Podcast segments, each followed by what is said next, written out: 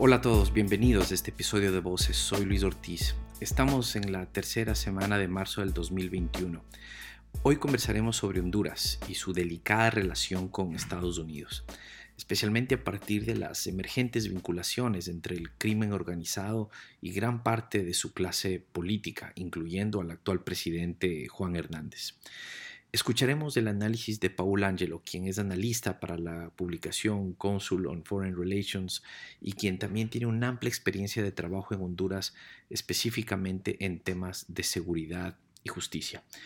Por favor, como siempre, si tienen preguntas y comentarios, pues estas son bienvenidas a través de nuestra cuenta de Twitter en arroba voceslatamérica nuestro email voceslatamericanas.gmail.com o en nuestra página web en www.voceslatinoamericanas.com. Y por favor, no olviden de suscribirse a este podcast en Spotify, iTunes o en SoundCloud. Aquí la conversación que tuve con Paul Angelo sobre Honduras. Paul, buenos días. Gracias por estar con nosotros en este episodio. Bienvenido. Muy buenos días, Luis. Muchas gracias por la invitación. Mira, eh, vamos a hablar sobre Honduras, pero quisiera que nos cuentes un poco eh, en, dónde trabajabas, cuál es tu relación con Centroamérica y específicamente con Honduras. Bueno, yo viví en Honduras en los años 2015-2016. Y en ese entonces yo estaba trabajando como oficial político en la Embajada de los Estados Unidos en Tegucigalpa y manejaba todo lo, lo que era el portafolio de seguridad y justicia y en ese entonces, o sea, se relacionaba muchísimo con lo que fue eh, la misión anticorrupción y contra la impunidad en Honduras, la MAXI, la decoración de la policía y obviamente la administración de la estrategia centroamericana del gobierno Obama. Y actualmente me desempeño como investigador de estudios latinoamericanos en el Council on Foreign Relations en Washington, D.C. Y aclaro que eh, hoy en día aquí mis opiniones no reflejan las posiciones del gobierno de Estados Unidos, ya que no soy funcionario del gobierno. Perfecto. Paul, cuéntanos un poco cómo has visto tú, em, cómo se están dando estos eventos en estos últimos años, específicamente, diríamos, desde la reelección del presidente Hernández. O, o, si quieres incluso hablar un poco de antes de su, de su primer gobierno, pero quisiera un poco que, que nos des tu opinión sobre el deterioro institucional, que, se ha ido dando en Honduras hasta llevarnos al momento en que estamos hoy, que eh, las fiscalías de Nueva York pues están vinculando al presidente Hernández y a otros eh, líderes políticos de Honduras con temas de crimen organizado. Bueno, eh, lo que vimos después de, la transición irregular o el golpe que se presentó en el 2009 en contra del presidente Mel Zelaya, ha sido un deterioro en la institucionalidad del país y sobre todo con los cambios que se realizaron en, eh, la constitución hondureña. Eh, básicamente el cuento es que el expresidente Mel Zelaya estaba tratando de convocar un referendo para decidir si se podía presentar un cambio constitucional para permitir la reelección. Por lo cual, los demás partidos del país eh, lo tumbaron y, lo quitaron de, la presidencia, eh, diciendo que José estaba tratando de ceder su mandato como, como presidente.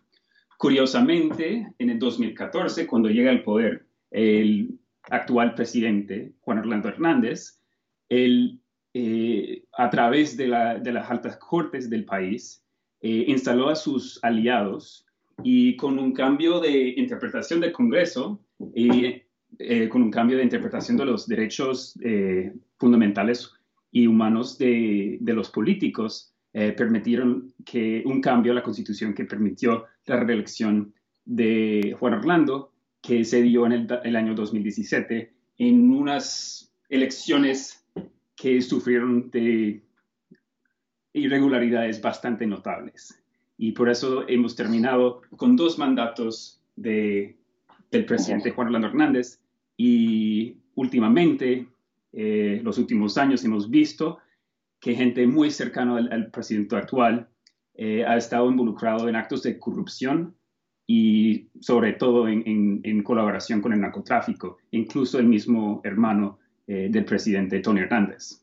¿Cómo, ha sido la, la, relación que ha tenido eh, Honduras y Estados Unidos en la lucha contra el crimen organizado, eh, especialmente desde el gobierno del presidente Obama y el cambio que se da con el presidente Trump, ambos junto con el presidente Hernández en Honduras.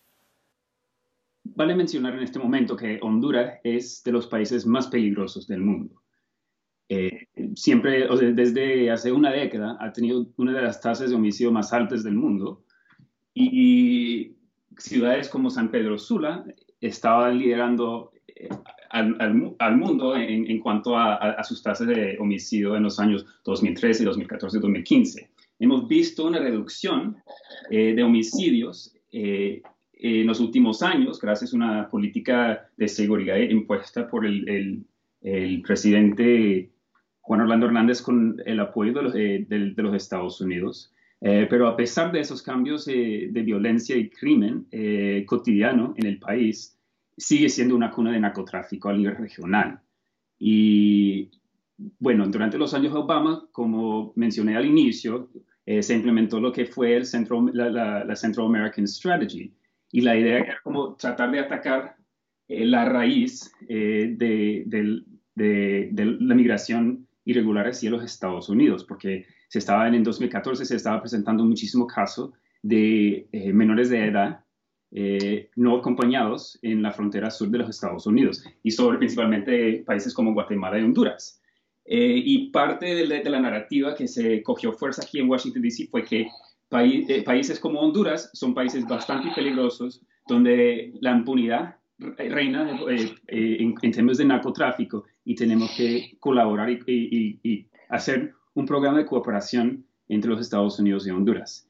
Y, vimos pues cierta continuidad en esa estrategia durante los años de, de, de, la presidencia de Donald Trump, pero eh, el presidente Trump estaba menos interesado en, lo que fue la lucha contra la corrupción, que fue como el eje principal de la estrategia de, del gobierno Obama en Honduras y Guatemala y eh, estaba más dispuesto el presidente Trump a una relación transaccionalista.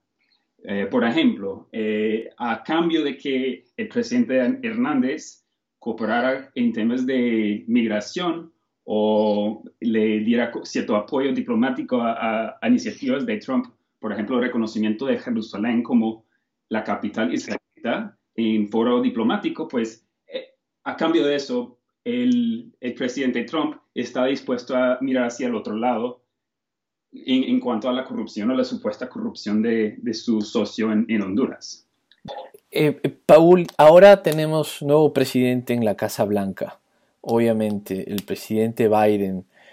¿Cómo describirías tú esta nueva visión que él tiene para lo que irá, irá poco a poco dando forma a la nueva relación entre Estados Unidos y Centroamérica, en este caso Honduras? Bueno, es, inevitable que haya tensión entre el nuevo gobierno, sus aliados en el Congreso y el presidente Juan Orlando Hernández.